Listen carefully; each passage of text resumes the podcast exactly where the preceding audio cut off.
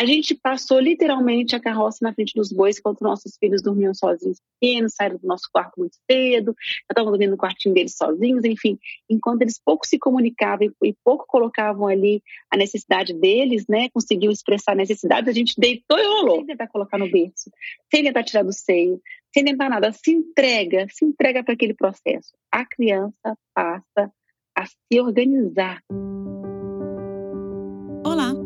Eu sou Lívia Praeiro, idealizadora do 8 Horas, mãe do Miguel e da Maria Luísa. E esse é o nosso podcast semanal. Meu filho de 5 anos só dorme a noite toda se dormir na minha cama. Quando dorme na cama dele, acorda madrugada e vem para minha cama. Isso é algo ok?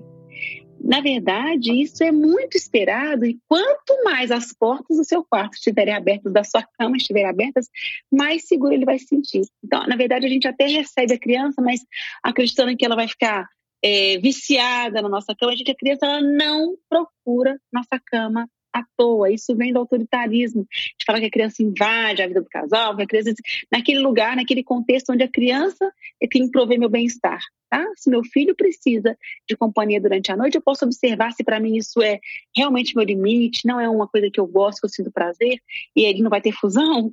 Né? Eu tenho que ter uma atenção especial. Se esse é o único momento que a criança encontra um contato comigo, né? E se isso for, ela vai buscar. Por isso que ela tem um, um, um, copinho para preencher de afeto, né? De amor. E se esse é o momento, ela vai buscar esse momento. Então eu tenho que ver qual que é o meu comportamento durante o dia, como é que eu estou respondendo às necessidades do meu filho, de 5 anos, de 7, de 10, independente da idade, gente. Né? Quantas pessoas eu atendo com crianças de idade avançada que não dormem sozinhas, que o momento de dormir é um momento né, ainda muito delicado, buscando né, ali na última chamada do dia esse contato com os pais. Então, é importante a gente ver, rever o nosso comportamento com eles, a nossa, nosso contato com eles durante o dia. Quanto mais a gente atender os nossos filhos com tranquilidade, entendendo que isso é muito, muito, muito esperado e importante para eles de receberem nosso, serem recebidos com carinho, com cuidado, né? Poderem, eles poderem ser crianças, poderem estarem seguros e serem acolhidos durante a noite, enfim. E às vezes até a gente colocando agora à tona uma condição que não tiveram quando bebês, enquanto bebês, é hora da gente organizar. A gente passou literalmente a carroça na frente dos bois enquanto nossos filhos dormiam sozinhos pequenos, saíram do nosso quarto muito cedo, estavam dormindo no quartinho deles sozinhos, enfim, enquanto eles pouco se comunicavam e pouco colocavam ali a necessidade deles, né, conseguiam expressar necessidades, a gente deitou e rolou. E agora, quando eles mostram a necessidade deles, a gente quer colocar um freio, mas na verdade, na fase que era para ser mais ali respondida essas necessidades, não foi, e a gente só postergou essa autonomia.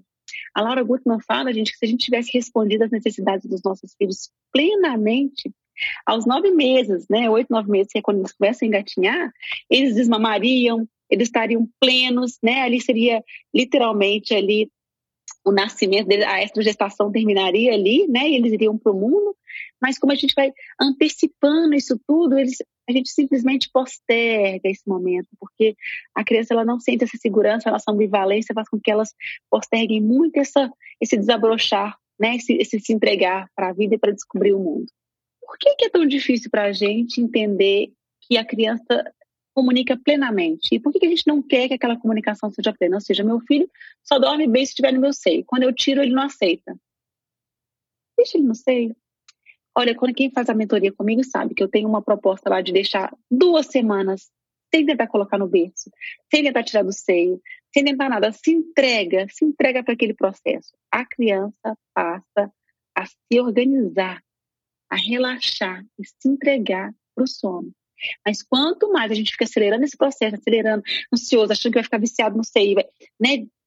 Sem entender que aquele contato com o seio é tão importante. Olha só como que a gente pega a amamentação, que é um, uma, uma que é uma oportunidade da natureza, né, da gente se vincular, da gente se conectar, da produção da ocitocina, do toque, do contato, do cheiro, da, do nosso, do movimento do nosso corpo, dele escutando isso tudo, da gente podendo conversar com ele, estar tá próximo, a gente começa a estar tá preocupado em colocar no berço, qual que eu ponho no berço, qual que eu ponho na cama, e se não dormir assim, e aí a criança Aí que ela se desorganiza e fica colada na gente.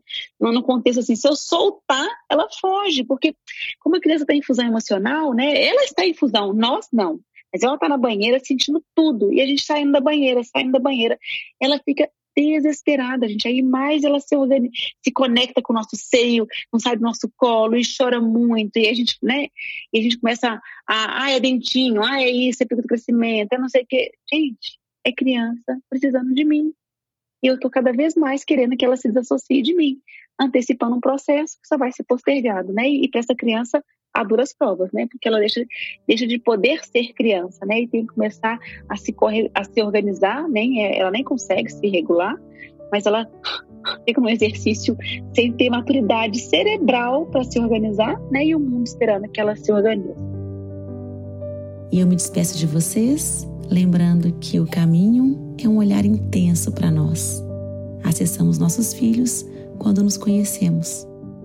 Que esse áudio te fortaleça e inspire seu maternar.